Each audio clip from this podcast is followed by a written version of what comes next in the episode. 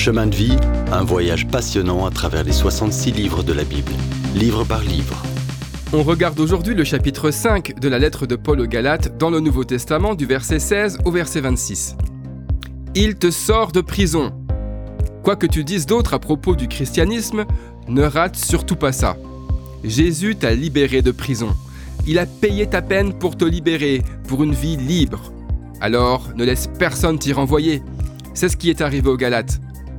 De quoi d'autre Jésus te sauve-t-il? 1. De ce monde mauvais tu n'as pas besoin de le servir. 2. Du malin. Avant que Jésus te sauve, tu étais une victime servile des démons. Tu les suivais, mais maintenant c'est fini. 3. D'une vie chrétienne frustrée. Maintenant tu es libre d'obéir, libre de vivre sans culpabilité, sans crainte, sans conscience accusatrice. 4. Des exigences impossibles du légalisme et de la loi. 5. Des chaînes des désirs de la chair, c'est-à-dire de ta nature pécheresse. Mais tes désirs ont changé. Et puisque tu es libre, tu peux aller prier Dieu avec assurance. Jésus nous a délivrés, mais comment vivre libre? Il y a au fond de toi un bras de fer, une guerre civile entre tes deux natures. La chair et l'esprit sont en lutte. Il n'y a pas de jour sans bataille, c'est un combat qui ne disparaîtra pas en grandissant. Si tu es chrétien, tu es un champ de bataille humain, mais Jésus t'a donné un moyen de lutter. Il t'a donné son esprit pour t'aider. Avant d'entrer dans les détails de cette vie-là, connaissons bien les œuvres de la chair.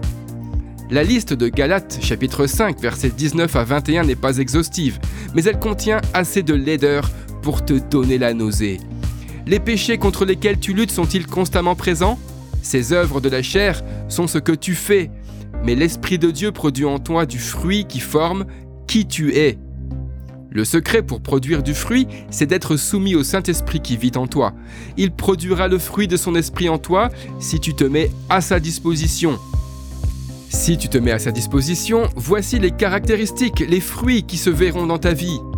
Amour, joie, paix, patience, bonté, bienveillance, fidélité, douceur, maîtrise de soi. Ces choses se développent-elles dans ta vie? Personne ne te juge mais c'est bien de vérifier le genre de fruit que produit ta vie. Voici la clé de tout ça. Si nous vivons par l'esprit, marchons aussi par l'esprit. Ce mot marcher signifie simplement apprendre comment marcher.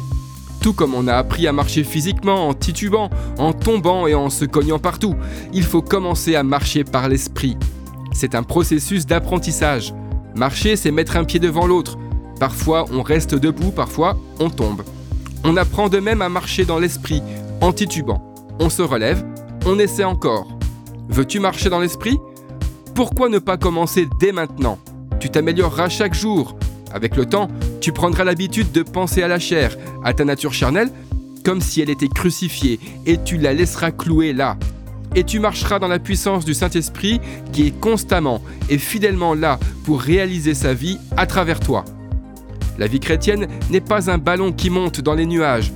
C'est plutôt une marche journalière, un pied après l'autre, dans la dépendance du Saint-Esprit.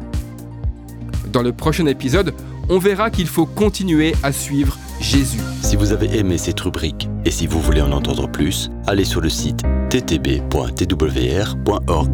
ou téléchargez l'application. Retrouvez-nous aussi sur chemindevie.info. Vous voulez nous dire comment Dieu change votre vie par sa parole? Envoyez-nous un message sur WhatsApp au 07 81 46 39 39. À bientôt!